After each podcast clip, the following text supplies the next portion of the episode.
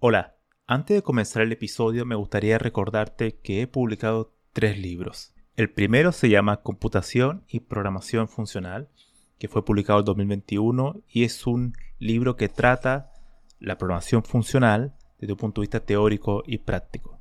El segundo se llama Mentes Geniales, la vida y obra de 12 grandes informáticos. Esta es una obra que repasa la historia de hombres y mujeres que fueron relevantes en la historia de la computación.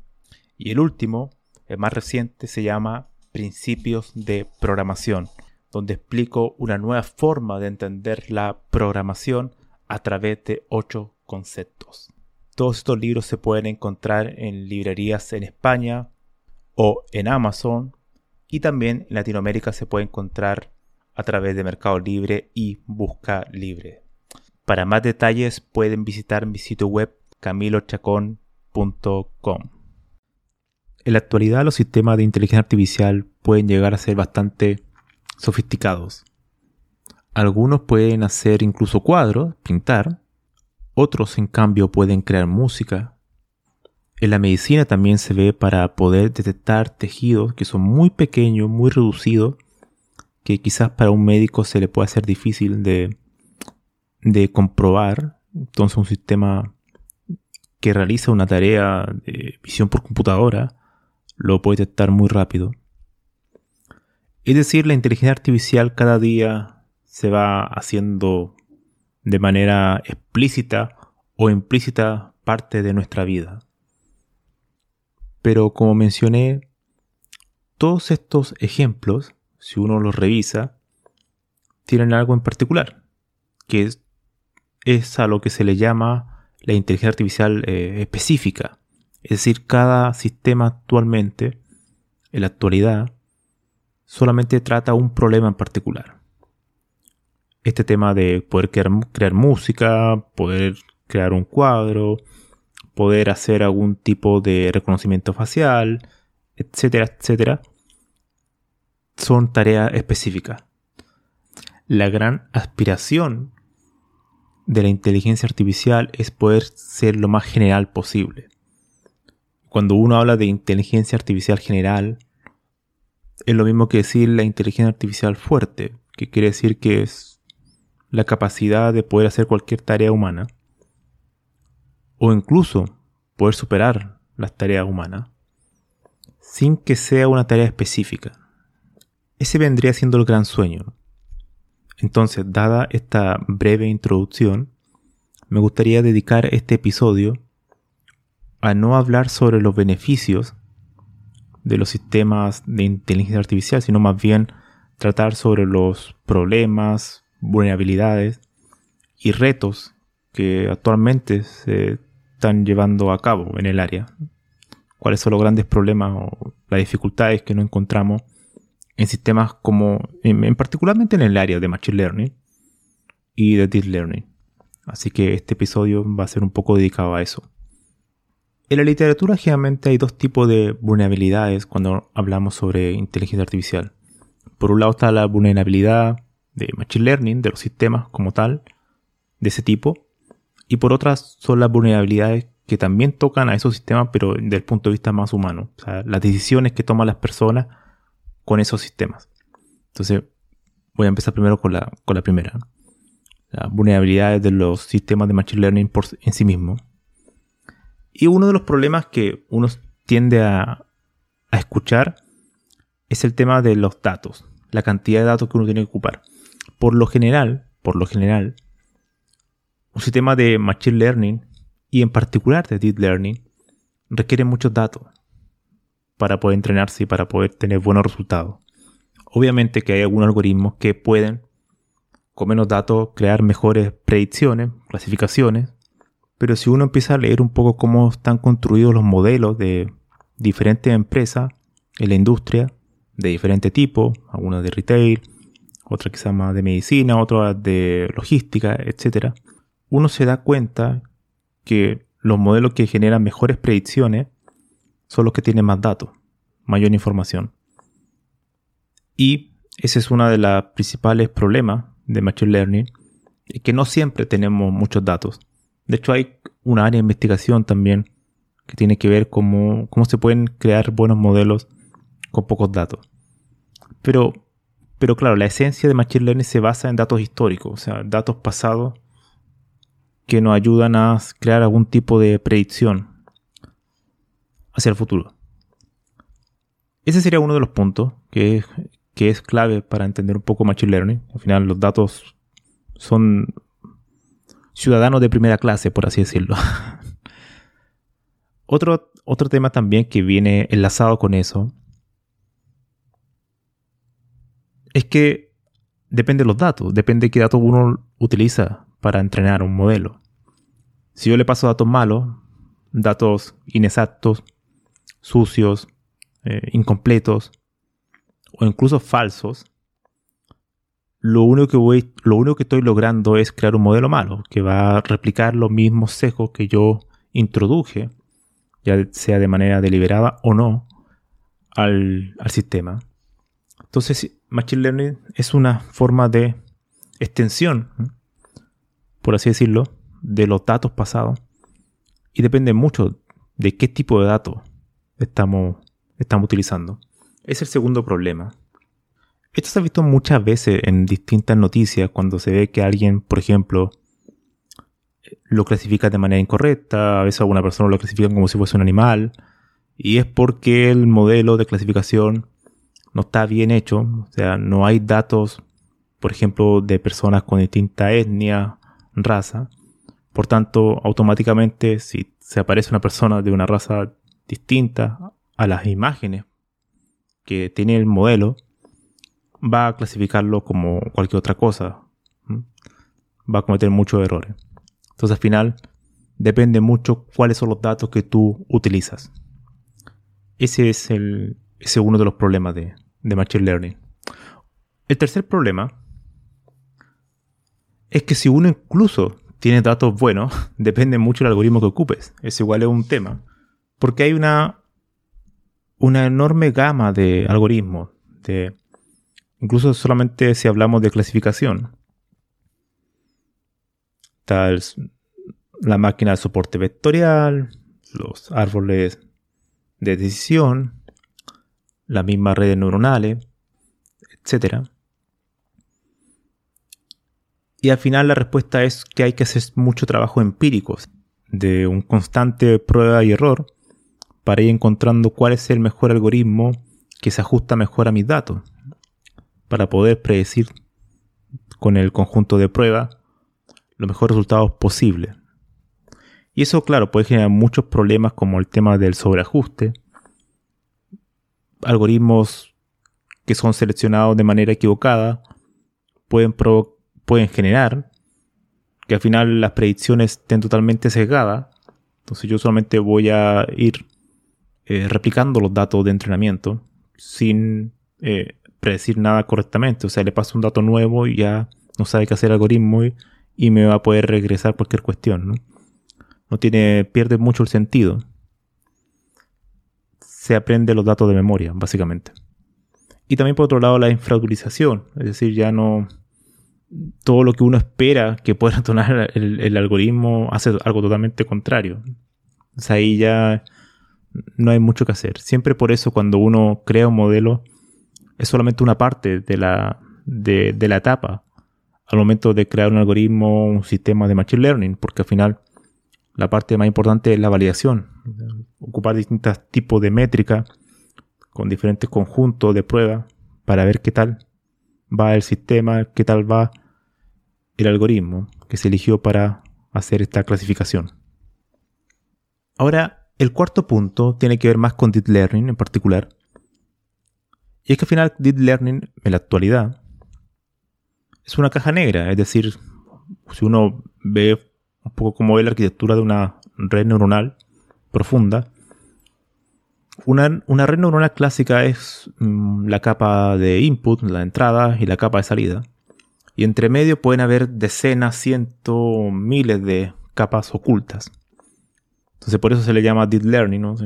capa profunda, por la cantidad de capas ocultas que están entre medio. Y cada uno de esos nodos tienen un peso entonces se van conectando con uno de los nodos que está en la capa anterior.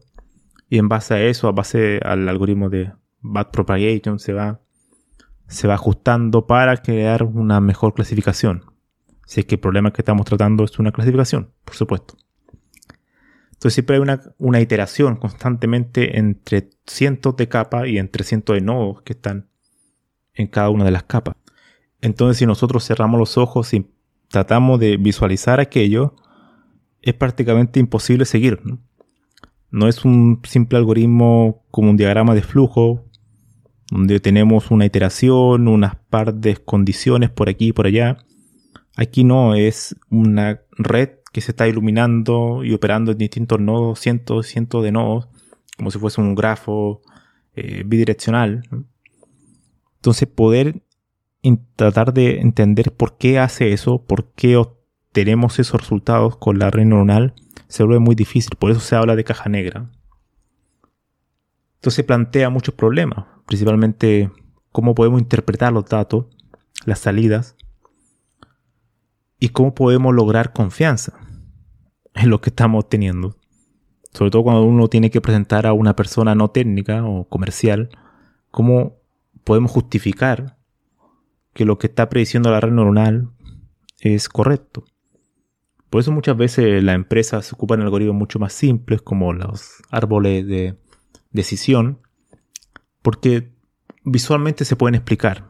Hay muchas más posibilidades de, de entenderlo. En cambio, una red neuronal profunda es mucho más complicado. Ahora bien, probablemente en los próximos años vamos a ver bastante avance en ese tema para tratar de ver algún mecanismo para poder entender bien cómo funciona esto. El quinto punto también tiene que ver con Deep Learning. Es que se ha demostrado en algunos estudios que incluso en estas típicos en estas típicas tareas donde Deep Learning funciona muy bien, por ejemplo, la clasificación de imágenes, se ha demostrado que se pueden atacar de manera particular en el sentido de que uno puede, por ejemplo, cambiar el pixel de una imagen en un lugar muy específico y hacer que la red neuronal eh, clasifique otra cosa. y, eso demuestra es un problema bastante incluso ético, porque imaginemos que tenemos un clasificador de perros y gatos. Y yo a la imagen del perro solamente modifico un pixel. ¿Ok? Esto fue esto según un estudio que se hizo y lo demostraron. Que ellos, los investigadores, modifican solamente un píxel de esa imagen y hacían que la red neuronal lo clasificara como un gato. Pero si uno ve la imagen, es claramente un perro. O sea, ¿qué es lo que estamos em, inferiendo con esto? Es que en realidad la red neuronal no está aprendiendo, sino que está haciendo otro tipo de, no está aprendiendo realmente todas las características de la imagen. Como que no está realmente aprendiendo las características reales, sino que si uno lo modifica en algunas partes en particular, pues eh, producir grandes eh, errores de clasificación. Y eso también es muy peligroso. La confianza en sí entonces de los sistemas de clasificación puede estar en duda. Entonces, como mencionamos al principio, Machine Learning en particular es una inteligencia artificial débil, porque solamente trata problemas específicos. No tiene el concepto de conciencia, es decir, que yo pueda reflexionar por mí mismo. Es decir, cuando yo estoy hablando ahora, estoy grabando este episodio, yo soy consciente que estoy grabando. O sea, sé que estoy aquí, sé que estoy vivo.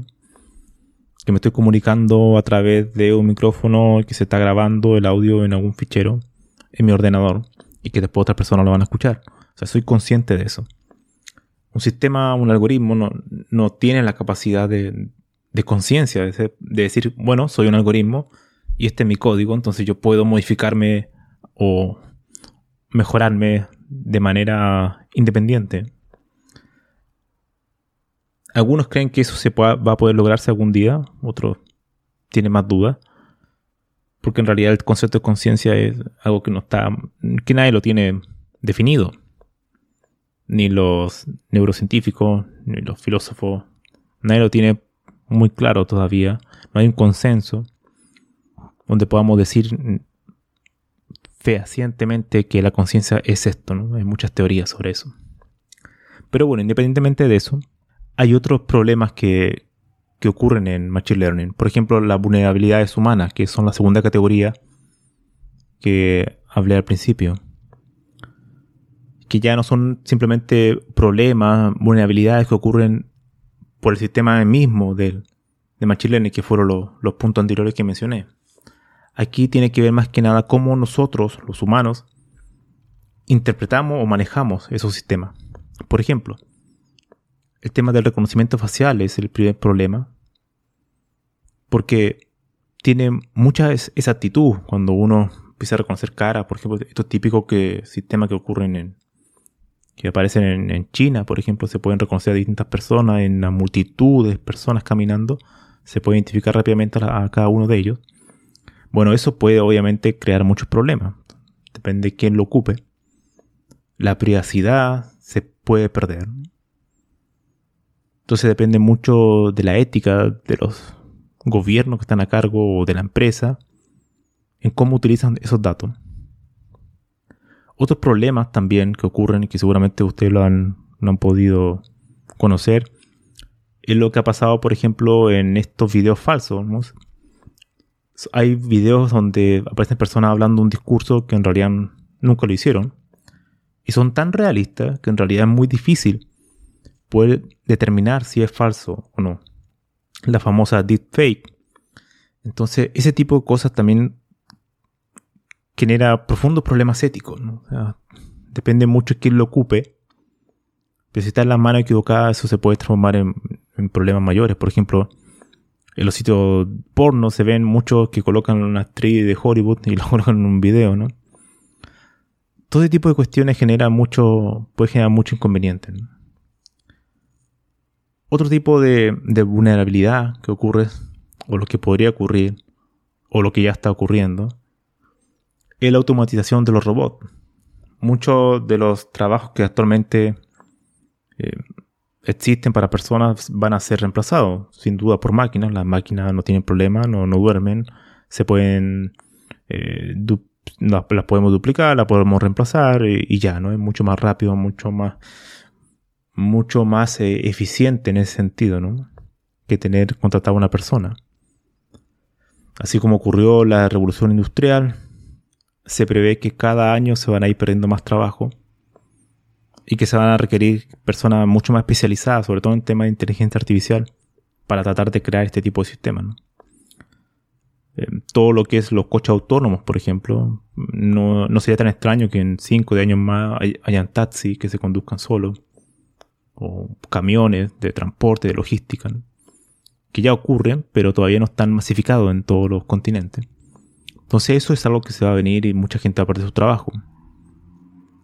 Entonces ese tipo de vulnerabilidades o retos que puede generar la inteligencia artificial tiene que ver mucho con las decisiones que tomemos nosotros sobre los sistemas. Ya no son simplemente debilidades del sistema mismo o de la forma que está construido, sino que ¿Qué hacemos con eso? Con, esa manera de funcionar.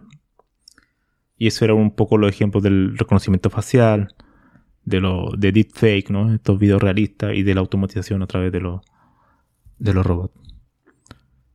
Bueno, eso sería un poco el, este breve episodio, más que una reflexión sobre los problemas que pueden ocasionar los sistemas de Machine Learning.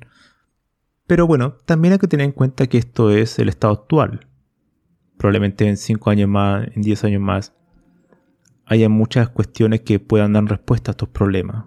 Por ejemplo, al que Deep Learning sea una caja negra, quizás en el futuro ya haya una teoría matemática que pueda intentar explicar cómo funciona y buscar mecanismos que nos permita entenderla de mejor manera para saber por qué logra esos resultados sobre todo cuando son resultados muy buenos, da a entender por qué, por qué funciona así. También el tema de ver cómo los datos que ingresamos son buenos o no. Es igual es un tema muy complejo. Cuando saber que realmente un modelo está bien equilibrado. Cómo tratar de evitar sesgo. Son temas eh, extraordinariamente difíciles porque al final los sistemas de, de Machine Learning, como mencioné, son datos históricos y son el reflejo de nosotros. Son el reflejo de todo lo que hemos estado haciendo en nuestra vida. Entonces, si lo hemos hecho mal, va a reflejar lo mismo, va a ser lo mismo, pero probablemente 2, 5, 10 veces más rápido y mal. Así que e, ese es un tema, ¿no? Y otro tema también de Machine Learning, que como un extra, sobre todo para los programadores, es el tema que cuando uno diseña sistemas de Machine Learning, uno está trabajando sobre bibliotecas. Bibliotecas que invocan funciones, pero que uno realmente ya no sabe realmente lo que está haciendo por debajo. Entonces al final, los problemas que eso puede ocasionar, es decir, yo estoy confiando en la biblioteca que estoy ocupando, que lo que está haciendo está bien. Es otra etapa del software, no es la etapa de los años 70, 80, donde uno tenía que construir todo desde cero, donde uno tenía el control total sobre el algoritmo.